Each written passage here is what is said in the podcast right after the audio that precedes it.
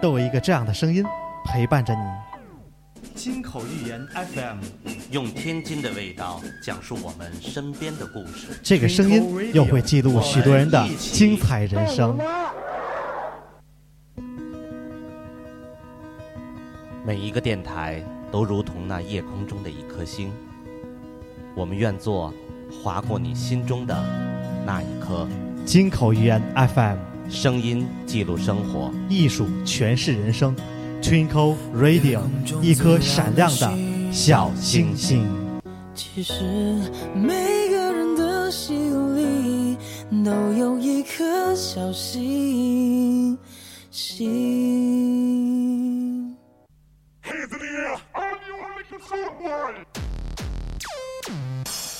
Twinkle Radio。城市中匆匆地走过，眼眸里有你有我，星星彼此在交流，共同真诚去诉说。耳畔的声音是我用心的承诺，与你不分享，尽在吞口 radio。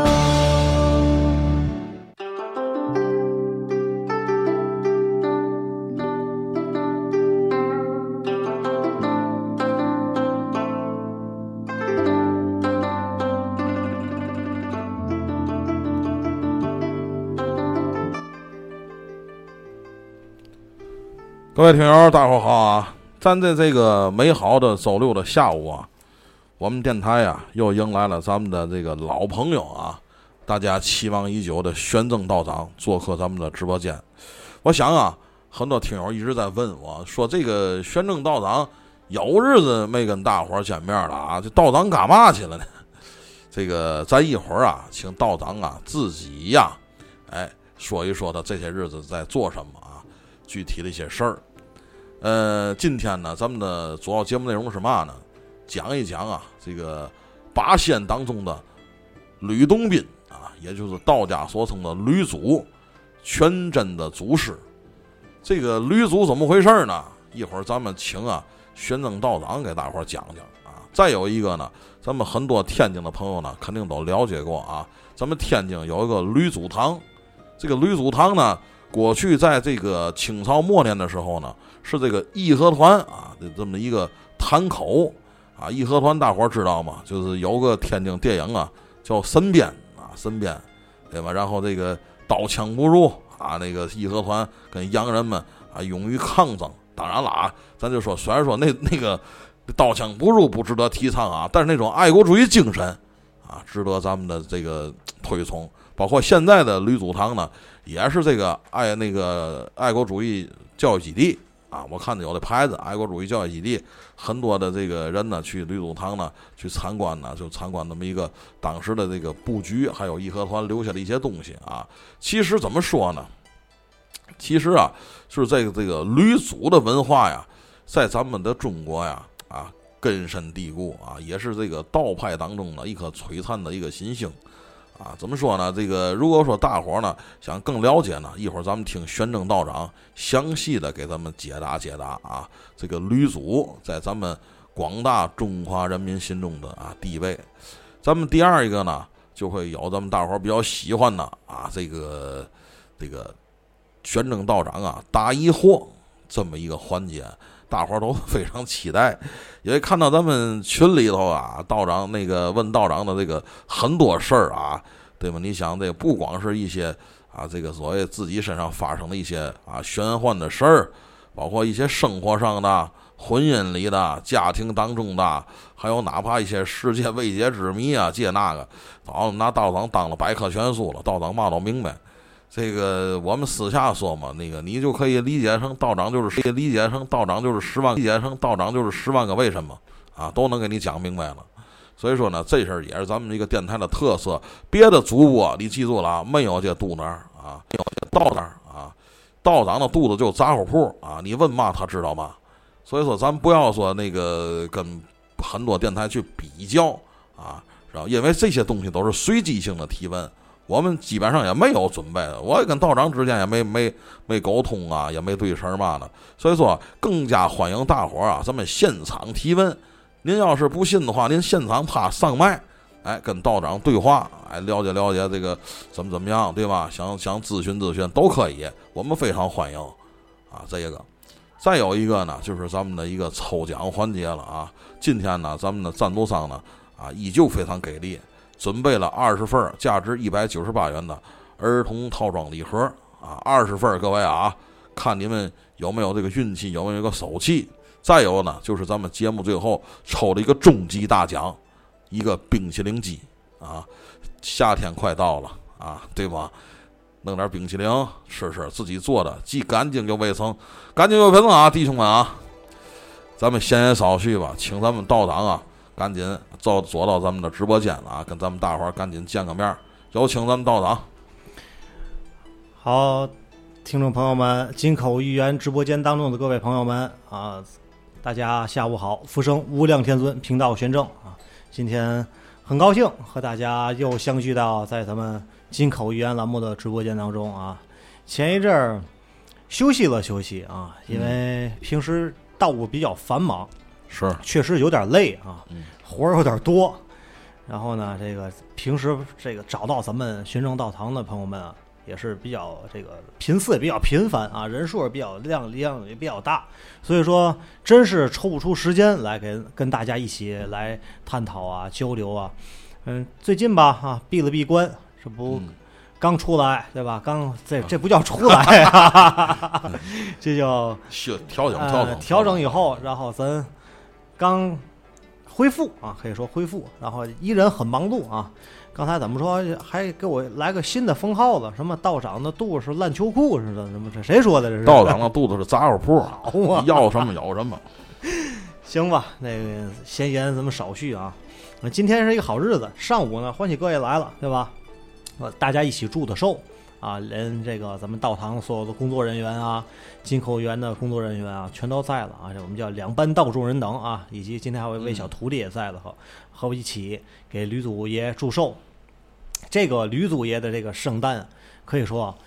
是轰动了啊，是整个咱们这个道教整个我们这个道门，以是及是啊一些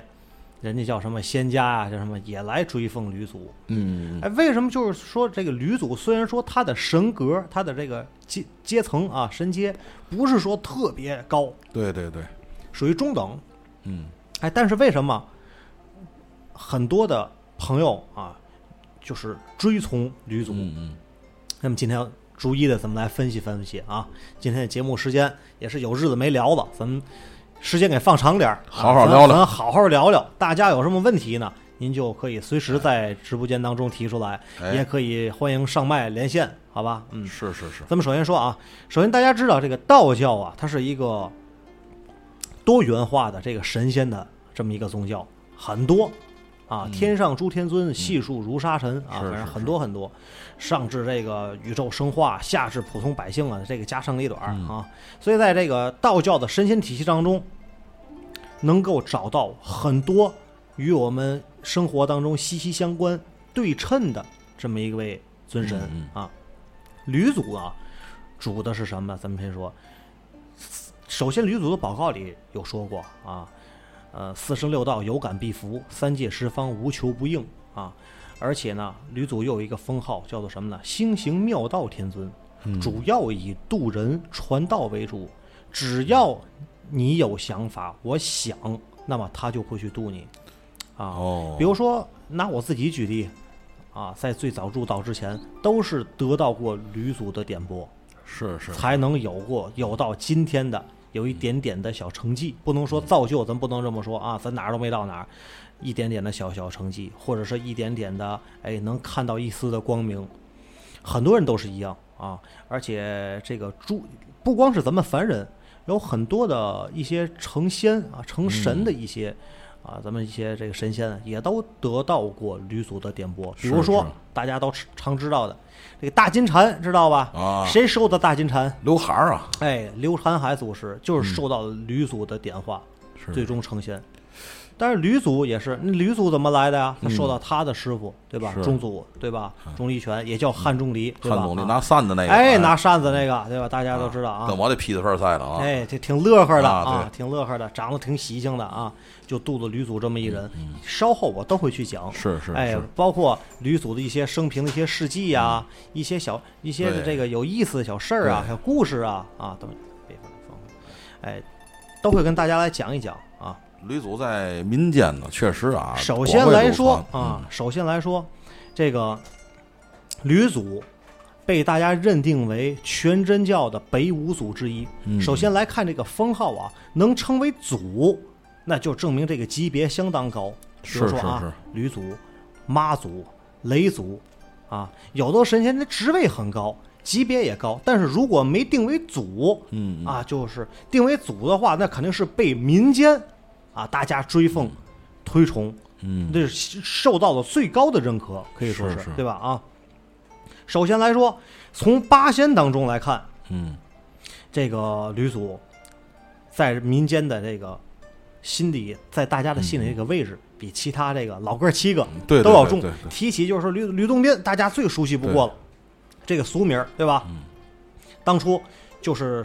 这个他是什么呢？吕祖啊，本是一位风度翩翩的俏公子啊，因为在赶考途中得到了钟离权祖师的这个点化，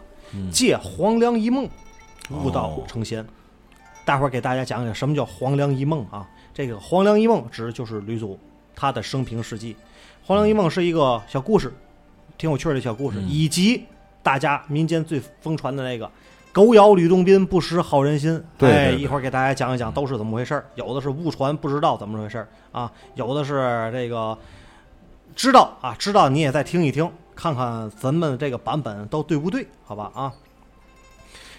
吕祖首先在咱们华夏大地上，无论是你信不信这个道教啊，提到他这个名字，大家都非常熟知。详细的介绍一下啊，吕祖生于啊贞元十四年，就是公元的七九七百九十八年啊四月，当时的这个日历是四月十四日，就是现在的农历啊四十啊四十四十就是上午的九点到十一点。嚯，嗯嗯，好日子，在哪儿呢？就是现在山西啊，山西永乐镇一带啊。这个原名儿吕祖叫什么呀？欢喜哥知道吗？叫盐吧，吕盐吧，哎，对，呵，是吧？？你你是做过功课还是怎么着？哎，不了解了解民间传说，哎，对对，叫吕岩啊，就是号叫什么呢？叫纯阳，纯阳祖师啊。然后还有民间的这个名字，民间管它叫这个吕洞宾啊，这是一些俗称了，这就已经是一些俗称了，让我们道门都称为吕祖啊，就是字洞宾，号纯阳子，所以说我们又管他叫纯阳祖师。是是嗯，吕祖剑术非常了得，哎呦，啊，这这个手里那宝剑，背后背的那把剑，会玩剑，哎，对对对，宝剑光辉扫人间之要怪，是是是哎，对，雷法也是非常的强，啊，判这个五五雷法令吧，是非常非常厉害的啊，嗯以及单弓，啊，全镇的单弓、嗯也很多受到吕祖的这个后传，啊，非常了得，而且吕祖呢，经常的是来这个游行人间，神通变化，常常以化身为出现。啊，有时就是为了不使自己的这个行为踪迹啊被暴露，常常呢化作各种的形态啊，尤其以这个道人的形态最为居多。是，哎，我之前节目说我说过啊，其实我在小的时候啊，一直到现在，我脑子里最初的那个道士的形象就是吕祖，哎，头上戴一个。刀官，哎，身一个呃穿如今道袍啊，背一个背如宝今剑，哎手拿，大拂长尘，大长袍，嗯手上搭一个拂尘，背后背把脚宝嗯剑，然后呢，有有时还有一个这个背后宝剑，还有一个背把葫芦，背个葫芦，葫芦哎啊，这使种大药酒葫芦嗯，嗯哎，对对对，那个形象啊，就是最符合了我当初。哎，最懵懂的时候，对于道士的这个印象是最深刻的。是是，根深蒂固啊。然后呢，关于这个吕祖简单的这个介绍啊，咱先说这儿，说到这儿，现在讲讲这个生平的经历啊。吕祖原为什么呢？原为儒生，儒生学文的，哎，对，文科的啊。嗯，他当年啊，四十岁的时候遇火龙真人，传什么呢？叫做天遁剑法，很很牛，嗯很牛。六十四岁的时候遇正阳真人啊，钟离权传丹法，丹道也齐了。这嗯丹会儿道嗯啊，，道成之后普度众生，在道教中被称为吕祖和吕仙，位列八仙之一嗯，啊。虽然位列八仙，但是他的仙格比他其他都要高嗯没很多错。没错没错，嗯，家喻户晓，黄粱一梦。当初啊，有这么一个小典故，说到这黄粱一梦啊，吕祖当年啊，在这个去学习的过程当中去科考，有一次啊，不是很理想，于是呢，回到家，回到家乡，每天的开始不转文词儿了啊，嗯，讲拿俗话讲吧，每日开始，蹲蹲蹲蹲蹲蹲蹲，大九儿，哎，大酒儿，哎，没意思了，哎，太累了，潇洒潇洒，快活快活。这时候呢，遇到了一位道人，就是他的师傅宗宗族族，，哎，就问他你这样是有意思吗？嗯挺好的啊，挺好的 啊，挺挺好的，好的，挺好的。然后喝多了，啊，睡一觉，躺那儿睡一觉。宗族一看啊，行，那我从梦里跟你说吧，让你看一下吧，就把这个梦境借给他了。借这梦境呢，吕祖梦见了什么呢？自己以后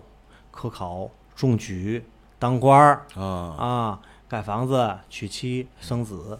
就问他了，你最大的志向是什么呀？学习为了什么呀？当为官儿了为了考状元，考状元为了什么？为了当官儿。嗯当官儿为什么挣钱？嗯挣钱了盖大瓦房，盖完大瓦房娶媳妇儿，媳妇儿生儿子， 生儿子养猪， 养完猪放猪，放猪卖猪挣钱，挣钱给儿子娶儿媳妇儿，嗯娶儿媳妇儿生大小生大胖孙子，大胖孙子养猪放猪，这这这这驴都赶吉林的了，这个一觉醒来，嗯，哎呀，屡屡在目啊！哎呀，这个痕迹想想比比皆是啊，就想这样不行啊，这样没就嘛废劲了，对嗯没嘛劲的，这样似的，就是为了养猪、挣钱、生儿子，对吧？哎，没什么意思。哎，有什么比这更好的呢？于是中祖就出来了，给你一些传一些法脉，好好修行，造福人间。有比这更快乐逍遥的。做点有意义的事儿，哎，然后让你更能让你明白，你来到人世间存在的这个一个真理，是是，不是单纯的光生儿子养猪，对对吧？哎，这个这考状元，然后这个当官儿嗯儿挣钱挣大钱，娶媳妇儿啊哎，娶媳妇儿，这没没完没了这个事儿，没错没错你永远会堕到这个轮回当中无限的循环。嗯啊，那你看看看看我逍逍遥自在，你不哎非得追逐这个名利，是，不非得追逐这个什么你这个娇妻呀、啊对，你爱子啊对，你的金银财宝啊对，嗯功名利禄啊，所以吕祖这一觉醒来就明白了，很多人修行啊，他需要半辈子、大半辈子才能把这些东西放下。是那是我们现在来看，不光是道教，嗯，现在佛教也一样，没错，对吧？都讲究是你真正能看开，能放下。人人家讲究叫放下，咱们叫这个修真悟道嘛，对吧？嗯你能想明白我来到这是干嘛的？我说通俗一点儿，欢喜哥，嗯，人来到这辈子，对吧？人生苦短，我是来享受的。其实道家就是是这么一来说是，我我们修行，从我自身来说，我不是受苦来的，嗯啊，为什么我们可以吃肉，我们可以喝酒，对对，我不是受苦来的，那怎么样才叫享受？享受不是每天的奢靡，娶八个媳妇儿，生二十个儿子啊，对吧？弄六十间大瓦房，也不是这个事我儿。感觉上是精神上的一种，这叫什么呢逃？脱快乐、洒脱、自在。嗯，什么叫我命由我不由天？道家修行讲叫什么呢？我想干嘛就干嘛，我喜欢干嘛就干嘛，谁也不能阻拦我。嗯，哎，不是之前说有这个看到有这么说一个小，这这不叫小故事啊，就大家分析说，如果你看到山上下来一个人，他提着个灯，啊，给别人照路的，啊，那是佛家，啊，然后给路人照路的，啊，那可能是儒家，对吧？可能给自己照路的，这可能是道家，就是我们想怎么来怎么来，啊，我这会儿想济世救人，这会儿该我出动了，我背负着责任使命，那我就去济世救人，功成身退，这会儿没有我什么事儿了，我不需要出名，大伙儿在那儿给我钱供养我，我出去云游，我出去玩儿。这会儿想练当功练当功，这会儿想打坐打坐，这会儿想画符画符，这会儿想施法施法，这会儿想练剑练剑，没有一个特定的要求，我想干嘛干嘛，非常的快乐洒脱自在，这就叫我来这儿享受的。我要的什么呢？山川名流，三十六伏天七三十六洞天七十二伏地，哎，我追求的是这些，追求的是人与自然的天人合一。哎，想吃什么的，在我们的教义范和围内，哎和我们的戒律的限定基础范围内，那我想想想干嘛这就干嘛呀？闲来读两卷黄庭啊书。哎，对对对对，对吧？就是这种意思。啊潇洒自在，嗯没错没错。然后你看啊，在北宋的时候啊，吕祖常常的显现他的这个分身教化啊，在宋徽宗的时候啊，封他为什么叫妙道真人啊？元世祖的时候，这这一千两百六十九年啊，给他封为了就是非常现在有名的这个封号，叫做纯阳衍正景化真君啊。到了元武宗啊的时候，加封为纯阳演化福佑帝君。你看啊，这个加上帝君就非常不一般了，文昌帝君，对，啊关圣帝君，哎，关圣帝君啊，福佑帝君，哎，这都是相当在有能耐的，在人间留下了相当的这个功德的人，才会被历代的皇帝是追封为帝君。已经有有规格了，加封号，嗯每历朝历代都会给加封号，啊，民间更有许多这个吕祖显化真身、显化神奇的故事。嗯然后呢，你看，在他的身边儿啊，他的这个我我也发过朋友圈儿，吕祖的身边儿有一个啊，这个弟子，大家不知道是谁，跟一个小鬼怪似的啊，嗯这叫刘守元，这样精怪形貌的人，常他常伴吕祖左右，大家都是有人是是什么呢？识其识其名不识其人，有的是识其人不识其名，都以为是小鬼怪呀、小小猴儿魔怪呀、小小猴给儿收了服了。哎，嗯其实不是，实际上啊，这位也是被吕祖嗯啊度化的，这城南的柳树精，为什嗯么叫柳守元呢？啊，也是吕祖《渡人传》当中最为著名的这么一段儿，就是说吕祖在这个树下啊休息啊，然后有个老树精，后来呢被这个吕祖哎是这个点化收服了。收收服了，哎，对对对，所以这个故事也挺长，我就简简短的给大家讲那么一下，大家有兴趣可以网上可以搜一搜，也都有是是啊。然后呢，咱再讲一讲这个中祖啊，宗族，嗯，中祖十世吕洞宾，十世啊嗯，肚子他十世，一个是十世，是是这个世代的世，嗯一个是试了十次，哎，第一次啊，不是有点长，不行，这个这个故事有点长。首先说吧，咱们就说简单说吧，大家可以网上搜一搜啊就。那么个事儿吧哎，。有那么个事儿，度了是十辈子，又度试了了十个辈子回啊，度了十辈子，最后吕祖成仙，嗯，就讲最后吧啊。问了宗族了，你度了十世了，你我都成仙了，您得有多大的功德？我想问问您师傅，您究竟度了多少人？哎，宗祖一笑，扇着扇扇子啊，就等你一人，我谁都不度，就等唯独等你一人。是是，哎，可由此可见吕祖的重要性。首先来说，吕祖的宝诰当中，大家我们大家道门人都知道啊，叫做玉清内相，金阙显仙，化身为三教之师，掌法判雷之令啊。就是说前几段，玉清内相指的是什么呢？玉清啊，是谁呀？嗯，玉清，玉清是元始天尊，元始天尊啊，这嘛上清灵宝天灵宝尊，天尊，哎嘛，太清道道德天尊，玉清灵宝天尊，在这个管理级别当中啊， 不是不是不是管理这，在这个 在这个教义当中，玉清玉清的境界是最高了。所以说，吕祖常侍为谁呢？常侍奉于谁呢？元始天尊，在他的工作政务当中进行参与和帮忙，就是经常游走于新华门，可以说这种概念啊，经常出入在这里边儿。金阙选仙就可以说怎么说呢？全国人大一致同意，嗯哎，可以这么说，大家一致同意由玉帝点封为成为正神，所以说这个逼格是相当正、相当大的。就不光是仙，它还有神位，哎啊有神位，有仙位，有帝君的封号啊，嗯是是这个是真真的是太厉害了啊嗯！然后呢，咱再讲一讲这个，我就可以讲一讲的这个故事了啊，大家都熟知的，这叫什么？刚才我说过啊，狗狗咬驴，是吧哎，对对，狗咬妇驴，这叫什么呀？妇孺皆知，嗯这么一个口头语儿，大家都误认为是是什么呢？那个汪汪汪，那个小狗，嗯那个狗咬的吕洞宾，对嗯他没事儿咬他干嘛？他不会招他去，对吧？当初我记得在一个电视剧当中看过这么一个桥段，哎，吕祖成仙了以嗯后，看这个烈日当中，他出来巡游世界，烈日当中有一条小有一条大狗在那儿被烈日酷晒，哎呀，太可怜了。于是掏出他的这个毛笔，随身的毛笔，他是儒士嘛，以前嗯从身上有拿出来笔，给他画了一个小凉亭乘凉。哎画到最后的时候，这笔尖儿可能扫着狗一下，狗尾巴一下，这狗回手就咬了吕祖一下。你看，然后呢，就说了：“你看这狗咬吕洞宾，不识好人心哎吗？只是歪传误传。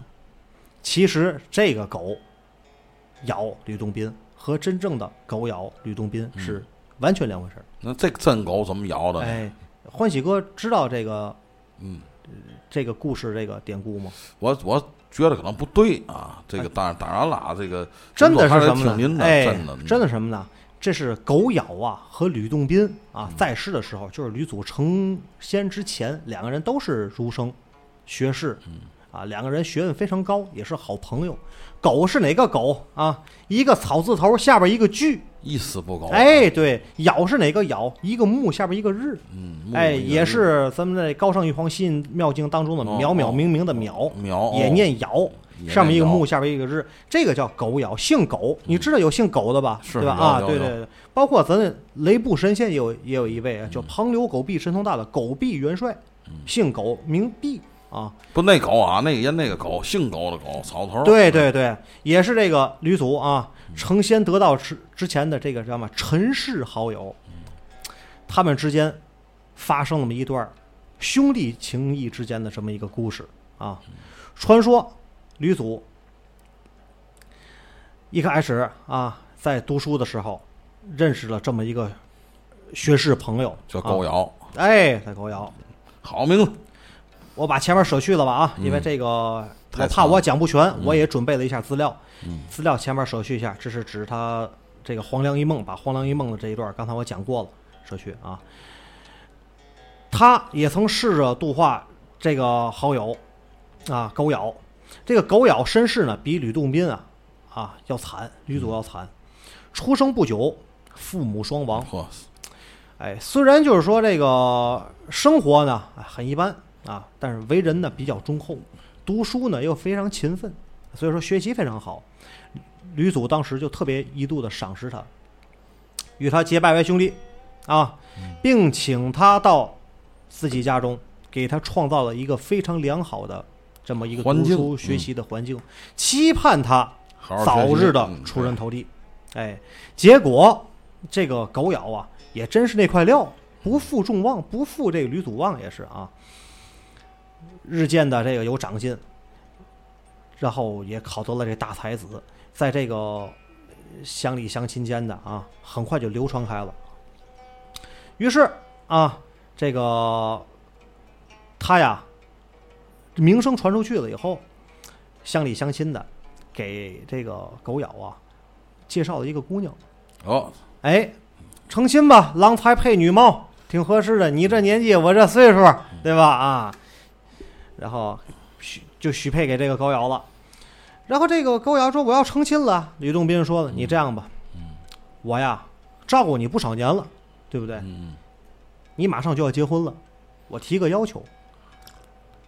我这要求也不过分啊。你是做到了也得做，做不到了也得做。人说，那你说，那你得答应我。然后这高瑶嗯说了，行，行，你咱俩约定好了啊，嗯，就是你得让你的新娘子陪我睡前三个晚上，嚯，这要求一点儿也不 高。这还不高，这狗咬都要动刀这还不嗯了都 啊！这你这这太，对吧？那没办法，嗯你答应完我吧，我我可没少给你花钱，为了你读书。哎，哎你就妈你呀就想那，也手里有短儿，哎，也你没说。啊小新媳妇儿长得挺俊的，给哥哥我先睡三宿，嗯睡完了你再睡。你看，这狗咬也是一肚子气，也没办法啊，你你吃人嘴短，拿人手软嘛，对吧？嗯那怎么办啊？那这样吧，行吧。这个狗咬一听，那就这样吧。从结婚当天，这个狗咬啊，成亲，成完亲以后，走，你走，啊然后我娘们儿该别了哦嗯吕洞宾啊，开始进这个洞房里了。狗咬喝大醉，嗯自己找个单间儿一睡。这个吕洞宾呢，嗯进入到了他这个房间以后，也不理这娘们儿，自己角里头找个小书桌，找个小嗯桌，油灯一点，开始看书。过去你知道成亲啊，这个新郎得拿这个秤杆去挑这个盖头，是你不挑，女的不能先，她就得坐那傻等，等到几点才是等，对吧？她一直就坐那儿等，等怎么？心想了，我这爷们儿呢不碰我呢，是吧？啊，等到后半夜儿真困了，自己躺那儿就睡。一连来三天皆是如此，三天期限未到，吕洞宾出走，出回来告狗咬了，换你，我挺美，换你了。这狗咬完事儿，赶紧就进屋了，问他媳妇儿怎么样啊？你这几天把你摆弄成什么样了？完事儿刚要说，还没想说，媳妇儿先说话了，问相公，你是不是对于我或者是我家里哪儿不满意？你有什么说什么，这样没意思的。你接连三天你脚里看书去了，你不碰我，你连我手都不带碰一下，你娶我这大姑娘干嘛？估计有点儿嗯哦，这高瑶一心想，我明白了，我这个大哥实在是太好了，怕我误了前程，误了学习。约定前三天让我静静心，给我上一课。他自己在角里看书，告提醒我，即便是取得了美娇娘、美佳人，也别忘了看书学习，也别误了前程。我这打心里谢谢他。哦，虽然也没说出来啊。然后呢，真如这个吕洞宾所愿，金榜题名，苦尽甘来啊，然后也是考上了这个状元，当了官儿。嗯咱把话分两路说，嗯，这边儿吕洞宾这边儿就不像狗咬运气那么好了啊，父母已亡，家道中落，哦，自己乃是白丁，哎，这叫应了一句老话，叫人能命不能，没办法啊，没办法，只能就是安贫认命，啊，守着这个妻儿平安度日啊。但是老话我们又讲了，福无双至，祸不单行，哎呀，屋漏偏逢连雨夜啊，船破又遭顶头风。有一年夏天，吕洞宾家不慎失火，仅存的一点家当也化为灰烬，完了，这哎个彻底齐了，起火了，完了没法活了。这吕洞宾和妻子只能在这个残砖破瓦的这破茅草屋里边呢。哎哎，斗志，哎，这时候呢，他媳妇儿就说了：“你不是有个好兄弟吗？心里有苦你对我说呀，前方大路一起走，哪怕是河也一起过呀。苦点累点，那我算什么呀？哪有那么句话呀？哎 大不了从头再来，我的好兄弟嘛，你说我这好兄弟呢，对吧？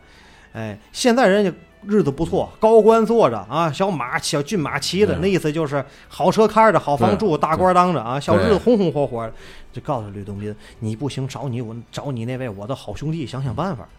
帮帮咱家。 翻翻你人，哎，你以前没少帮他呀，对对吧？现在你帮他帮你很正常。对，你也翻翻他，这个吕洞宾当时想，不乐意欠这个人情，没招儿了啊，去吧，要不活不了了也是啊。确实啊，哎，去吧，哎，历尽了千辛万苦，一路周折，也是终于到了这狗咬的府上、嗯啊。两个人一相见啊，这是老友相见嘛，对吧？分外亲热啊。这狗咬对刘洞宾也真是够意思，好酒好菜啊，这个客房最好的客房住，但是就是只字不提，看出来这个吕洞宾啊，这个条件不如了，不跟以前不一样了。也不想帮他，只字不提。面上事儿，哎你看这玩意儿然后，但是李洞宾一连住了那么多日子了，嗯也不好意思，没跟你错张这嘴，一看你没意思帮我，你就好比就是欢喜哥你来了，落魄了你找我了，我现在趁几千万你找我来了，天天招待你，大鱼大肉啊随便吃啊，酒随便喝啊，还给你安排的特特别好啊，你懂的哈，倍儿美。啊哎，但是我只字不提给你来点钱，我只字不提我帮帮你，我看你那么破了，我就也不管你，给你那换两身衣服，那我就天天来，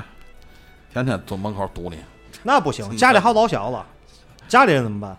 是，咱就说这个情况嘛。那会儿也没有说寄个快递回去，对吧？对我今儿打个包闪送送 回去，那这道儿那么远也吃哎不不了带实际，带对吧？饭盒啊儿啊，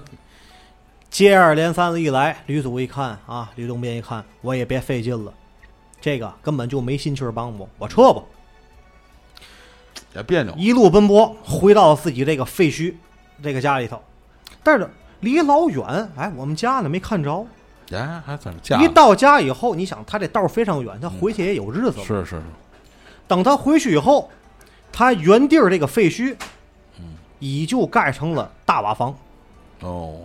那这个就就特别诧异，你说我自己走那么远，走那么长时间，这个又是子幼妻弱的，哪有了这个财力和人力来大动干戈的？就是给我盖新房子，我也没这钱啊！你说谁管我？娘们当地也没亲戚，没什么的、娘们儿啊。靠人了，要不哎，你你说很神奇这个对事儿，吧？很是吧神奇啊啊。然后呢，走进家门，这是我们家吗？一看也是，但是又看又不一样，不一样在哪儿了？大门两旁贴了大白纸，嗯，家里又坏了，媳别再是媳妇儿或者孩子谁没了哎，呦，赶紧吧，一进屋，进了屋正堂有一口大棺材正停在那儿，还有牌位啊。一去以后一看妻媳妇儿妻子这披麻戴孝，哎呀，我的老天爷，我可活不了了啊！就是那种嚎啕大哭。哎，等他过一问，一问媳妇儿怎么这个这谁这是？媳妇儿差点吓得被根儿抖过去。媳妇儿就问了：“你这是是咋了死？是是人是鬼？嗯，说娘子此言差矣，何出此言啊？我这怎么了？媳妇儿看了半天就说：“你活着呢。”他说：“我好好的，我刚回来。”那这是怎么回事呢？媳妇儿就骂了街了：“这个二百五的这个狗咬啊！嗯哎，这个缺德拿钱刀的！哎，就是，这这这个这个吕洞宾就问了：这什么情况啊？这个你骂他干嘛呀？”他说：“吕洞宾刚走的有些日子，嗯，他分析，也就是前后刚到他们家的时候，狗咬就看出来这个情况了。人家不谁傻呀，人傻，人家这对个在对对这点儿人情世见色而故不知道再看不出来，那那怎么当这大官儿？那学问学哪儿去了？那不白学了吗？对借吧？钱嘛，对，哎，然后呢，差人来了，送钱，盖房子，同时送了一口大棺材，说是狗咬啊，嗯说是派人去的，说我们家老爷让我们送信儿来了。爷们儿死了，你们家这个男人啊啊，你们家先生啊，在我们老爷府上啊去拜访，嗯，刚到了以后没两天儿，突然间突发死亡了，嘎嘣儿了，哎，这你这这怎么办？你看，你看，那我们也不能不管，朋友一场，你们家也这也落了那了，听他讲了，重新给你盖间房，人呢装棺材里了，给他落叶归根啊，给他送回来了。然后呢，咱俩也都都算这个情，也就是这个相敌了。然后给给吕洞宾给气的，这个混蛋，你这没不明白嘛意胡思闹啊？不是你胡闹吗对对？我去求你了，你只字是不提帮我，我回来了，房给我盖上了，给我送口大棺材，说我死了，嗯这你嘛意这思嘛？啊王你对太王八蛋了，你这不？正好旁边有把大斧子，抄起来一斧子把棺材劈了。我活好好的，这还把斧子给拿斧子把棺材给劈了。这一劈不要紧，棺材一裂开，满棺材的金银珠宝呼啦超就流出来哎了。呀，这好人呐，这才明白。就听咔嚓一声，呼啦一下子，全都是金银财宝。这个吕洞宾一拍脑门儿，顿时想起来了：“哎呦，我的好兄弟，真是心里有苦对你说呀！哎呀，里边儿还有一封信。这封信打开了以后，一看是一首打油诗，嗯，上面谁写呢？狗咬写的。上写啊，狗咬不是负心郎，路送金银加盖房。你让我妻守空房，是我让你妻哭断肠。哦，落款儿，你的好兄弟。 所以说就是说这两个人之间的这么一个故事，就是说不是谁咬谁，嗯，狗咬是人，吕洞宾是人，两个人之间有兄弟情谊，就好像我和欢喜哥之间是，都在心里了，不用哎，天天都老在心，说不是说一来，哎，和你的啊，有事儿你撵约，你等你有事儿找我是不行啊，二办不哥了，咱家没低戏保还没下来了，这个月就是你不用跟我是是讲是，我没心里错很明白。嗯但是呢，由于文化水平实在都是太高了嗯，又得小斗一斗。对对，对，哎，事儿都办了，最后表面上谁也没落谁好，但是心里彼此还都其记得。实就按说这狗咬早就知道吕洞宾他们家嘛意思了，哎就对是就是对不对想说，我我这哎给你盖房啊，给你拿点钱，就算欠多大人情债了，这个呢对吧是什么？还有一方面是什么呢？人家这个事儿这么办，对我送完，你骂着我恨着我了，你不用知我情。对对对对，对哎，，你当初帮我的时候，你说要睡我媳妇儿三宿，你帮我那么多年，我骂了你了，哎，我也不用知你情，咱俩谁都不欠谁的，嗯是互相都帮了，都使了大劲儿了，谁也不欠谁。所以说，大伙儿把这个故事你反过来想想，其实这也是人生的一个哲理，真的。哎对，因为人人人嘛，人的与人之特别间有哲互理相嘛，对吗？不用非得老把交情挂嘴嘴边上。有一首歌说的好嘛啊，哲理的山路十八弯嘛，对，哎，对不能总说我跟道长的关系我莫逆，谁道长都不认识你，你是干嘛的？ 那个大宽，大宽是我哥， 那个我不认识他是谁，啊大宽不能不能那个什么，咱就说真正好朋友嘛的，不用天天联系，天天举个电话，我我我我我用不着。就是之都在前我心跟里欢喜哥也讲过，真正的好朋友啊，真正的就是能有交情共事儿的，是是是不用喝酒，不用坐一块儿大酒酒腻子啊，你喝咱俩永远啊，咱越是那样，嗯越是酒肉之交，对对越是真能共事儿办事儿的。你看，咱俩从来没喝过酒没有啊，哦没有，是吧？嗯，好吧，我我休息一会休儿，息休你息们休抽一息波奖。休息休息行吧，这波奖咱送出十份大礼休息啊休息，看能得着几份大家啊？有交给